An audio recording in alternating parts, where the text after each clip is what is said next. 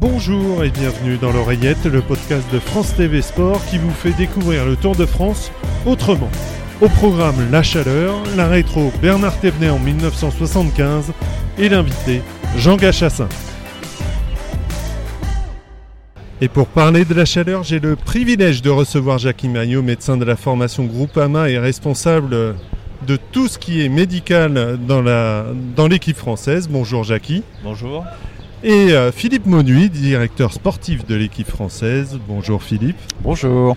Et comme d'habitude, Thierry Adam, Bonjour. journaliste France TV Sport et en recherche de- d'air frais en général sur la Moto 2. Bon, ça va, j'en ai moi.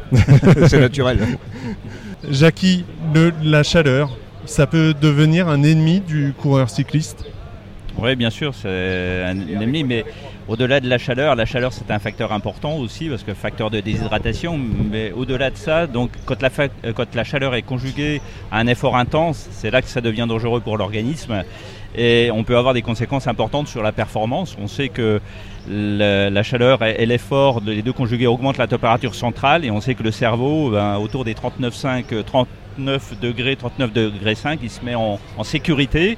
Et là, donc, il inhibe complètement le fonctionnement musculaire. C'est là qu'on peut avoir des défaillances euh, vraiment très importantes. Qu'est- Qu'est-ce qui est le plus euh, significatif par rapport à la chaleur? C'est euh, le fait que le moteur, entre guillemets, chauffe ou c'est qu'on perd un petit peu ses points de repère? Qu'est-ce qui est l'impact le plus important? Non, c'est que le moteur chauffe, bien sûr. Et après, ça a des conséquences céré- cérébrales.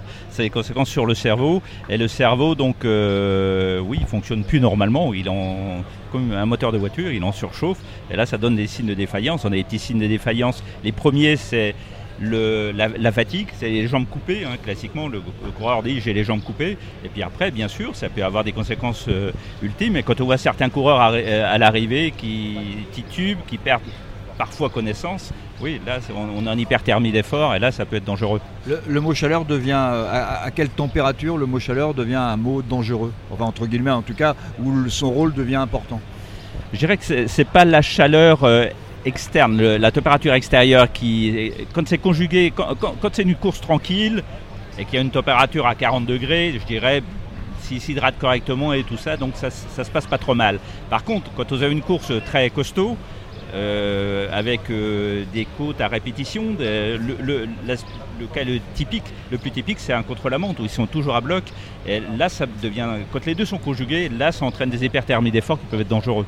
Philippe Mauduit, les, petits signes euh, de, sur les coureurs, vous êtes beaucoup plus euh, avec un regard acéré pendant la course pour voir ces petits signes de surchauffe, de manque de lucidité.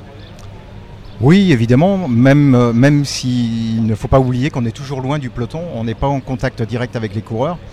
Et, euh, et les- signes euh, physiques qu'on pourrait détecter, si, si on avait la proximité physique, on ne peut pas les voir. On- donc le, travail, il se fait en amont, il se fait en, en leur rappelant de bien s'hydrater, en éventuellement en leur apportant des petites choses qui apportent du confort, comme, comme de la glace sur certains endroits du corps mais finalement, on n'a on pas beaucoup de pouvoir sur, euh, sur la chose. Euh, là, là où on peut intervenir, après, c'est sur la stratégie. Avoir une stratégie un petit peu plus conservative pour ne pas mettre les coureurs en situation de, de surchauffe.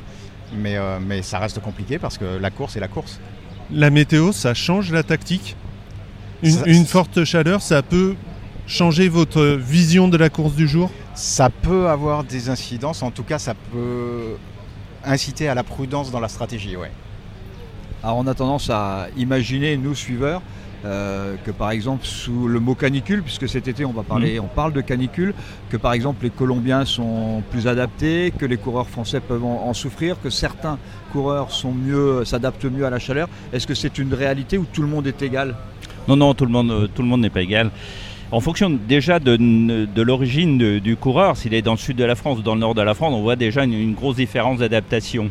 Après, euh, quand on sait que l'été ou le Tour de France va être très chaud, euh, on fait une anticipation à la chaleur. C'est-à-dire qu'on met l'organisme dans des situations où il doit s'adapter. Il y a une adaptation hormonale no- notamment qui permet de mieux supporter les fortes chaleurs euh, conjuguées à des efforts importants comme sur le, Tour de France.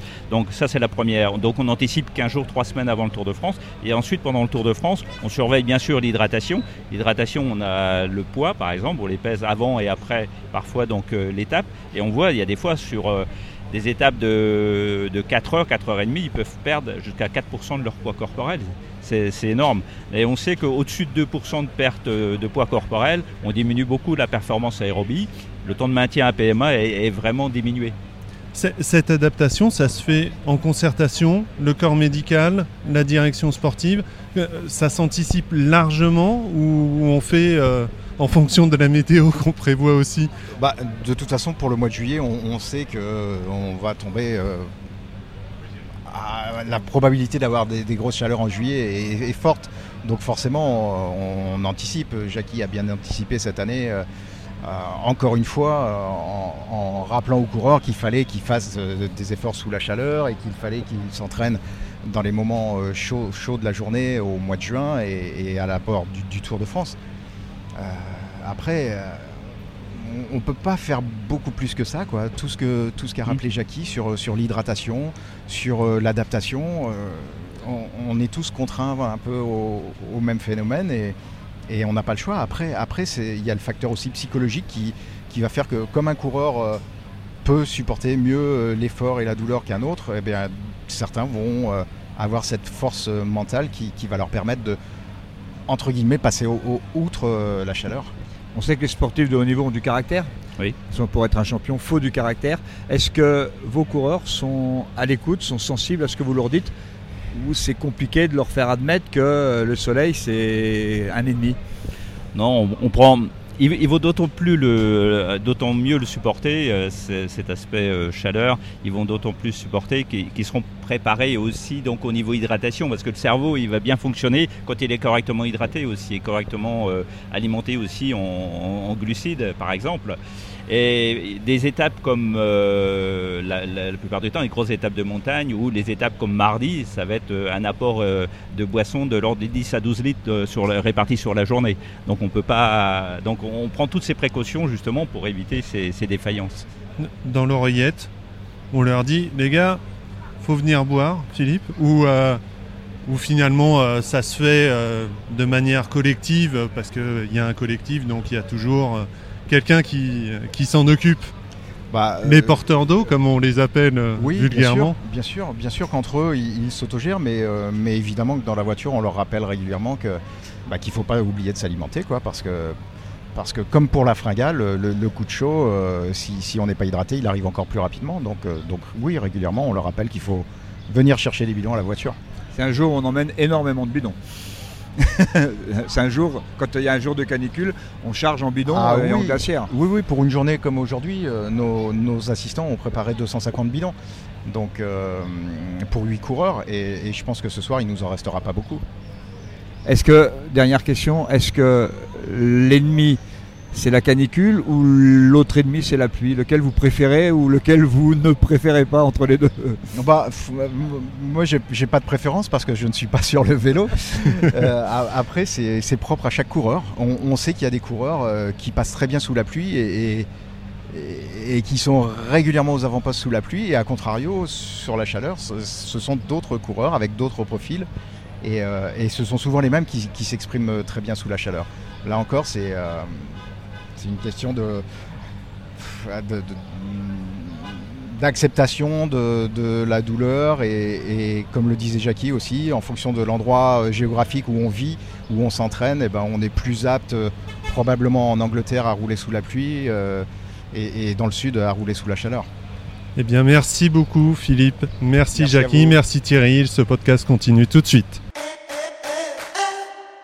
Place à la rétro avec le Tour de France 1975 et la montée de Pralou, dans laquelle Bernard Thévenet a détrôné Eddy Merckx.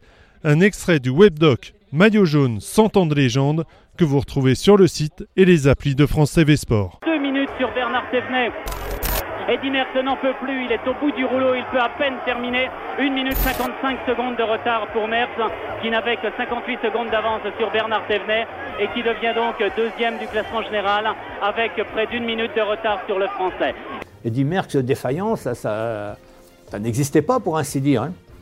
Donc euh, moi, quand, je suis passé, je faisais tellement un effort euh, violent que finalement j'ai trouvé normal hein, que, que j'arrive à le dépasser, mais j'aurais jamais pensé lui prendre deux minutes sur le, sur la fin, je prends une 56. Donc euh, je suis arrivé, j'étais exténué. Je suis parti pour monter Pralou, il y avait, il y avait 7 km, je crois, co- comme, s'il y avait 2 km. Je dis après tout, faut vraiment. Faut, que faut pas que je. Faut pas que je laisse trop de- de- d'écart au classement général, parce qu'après, ça sera impossible à, reprendre. Il restait deux étapes de montagne, notamment celle du, lendemain avec euh, l'Isoar. Je, pensais frapper un grand coup de l'Isoar. Mais euh, donc, je, commençais à monter de Pralou, et puis on n'avait pas les oreillettes à l'époque. hein. Mais euh, il y avait des, spectateurs qui étaient assez, hein, assez, férus. hein. et, à entendre les spectateurs comme ça en, montant, je, me suis rendu compte que je revenais sur Eddy Merckx. Alors j'ai commencé à reprendre espoir en disant bah, finalement, euh, je ne vais pas perdre une minute, je vais peut-être perdre que 30 secondes. Eh bien Bernard Thévenet, oui, qui revient, va peut-être réussir à grignoter quelques secondes supplémentaires à Eddy Merckx. Et là, c'est tout un, tout un nouveau tournant du Tour de France qui se joue. Et, comme tout pourrait se jouer à coup de secondes dans ce Tour 75, euh, toutes les secondes comptent. Alors Bernard Thévenet, devant lui, Eddy Merckx est tout près maintenant. Ben, je sais pas, 2 km de l'arrivée, j'ai vu sa, voiture. Mais sur le coup, c'est- c'était impensable de reprendre du terrain comme ça, Eddy Merckx. hein. Et, et sur le coup, quand j'ai vu sa voiture, j'ai cru que c'était son, que son directeur sportif s'était laissé décoller justement pour me, pour me leurrer, pour pas que, euh, pour, que je pense qu'il était là et qu'il était plus loin. Puis non, finalement, je, j'ai vu, j'ai passé sa voiture, j'ai vu qu'il était juste devant. Mais euh, tous les gens me disent, mais t'as pas vu qu'il y avait une défaillance? Et je dis, mais non, c'était impensable à l'époque. Et comme convenu, on retrouve Jean Gachassin, ancien demi d'ouverture du 15 de France, ancien président de la Fédération française de tennis, amoureux du sport en général et tous les ans sur le Tour de France, vous êtes là, c'est un rendez-vous incontournable. Ah oui, c'est sacré, moi, depuis l'âge que j'a- j'avais 10 ans, mes parents m'amenaient au Tourmalet, sur le col d'Asper, euh, suivre, les, coureurs. Et ça fait partie un petit peu de, ma vie, de ma vie sportive quand j'étais jeune. Et ça continue maintenant, à- après, euh, à- maintenant je suis adulte. ça continue, je, je trouve ce sport merveilleux. Je pratique, donc je sais ce que c'est que quand on a un coup de fatigue ou de fringale, on sait ce que c'est. Et je, je suis en admiration devant, euh, devant tous ces joueurs, devant tous ces coureurs. Ah oui, il y a la- toujours le mot joueur qui revient. entre le tennis et le rugby, c'est toujours des joueurs. Euh, Qu'est-ce qui vous fascine le plus? Moi, ce qui me fascine le plus, ce sont ces, ces, euh, ces- ces joueurs, surtout dans l'école, ces, coureurs qui, qui, à un certain moment, sont, euh, sont morts, sont morts euh, et euh, qui récupèrent et qu'on retrouve dans le col suivant, qui réattaquent et qui parfois gagnent le- le- l'étape. Et je me rappelle de Mastrotto, une, étape, on arrivait sur, sur Pau, je Tourmalet euh, et il nous fait Jeannot, je suis mort, je suis mort. Je dis mais accroche-toi, mais euh, je m'accrois, mais c'est dur, c'est dur. Il descend, l'obisque, il se refait de santé et il gagne l'étape à Pau. Et ça, je trouve que c'est dans seul sport cyclisme. On a des coups de pompe, mais également on récupère et on a envie de, et on a envie de gagner. Qui vous a fait le plus rêver sur Ah, le moi, c'est- Anquetil. Anquetil, la classe, la cla- l'élégance, la classe. C'était un, un monstre, un monstre. Un, dé- un dénominateur commun avec vous sur le terrain de rugby. Un petit peu, un petit peu. mais il était plus grand que moi, alors c'est embêtant. Un, un petit peu. Voilà, C'est pour ça qu'il faut dire un petit peu. Euh, le Tour de France, vous ratez aucune étape. Je dis, ça fait euh, 15 ans ou 20 ans que avec, j'ai la chance avec France 2 euh, de suivre, euh, de- d'être invité, de suivre une étape et c'est, c'est merveilleux. C'est merveilleux, c'est un moment, euh, un moment de, de sport. euh, je suis un privilégié. Je suis un privilégié car c'est vrai, les voir passer rapidement, ça va vite.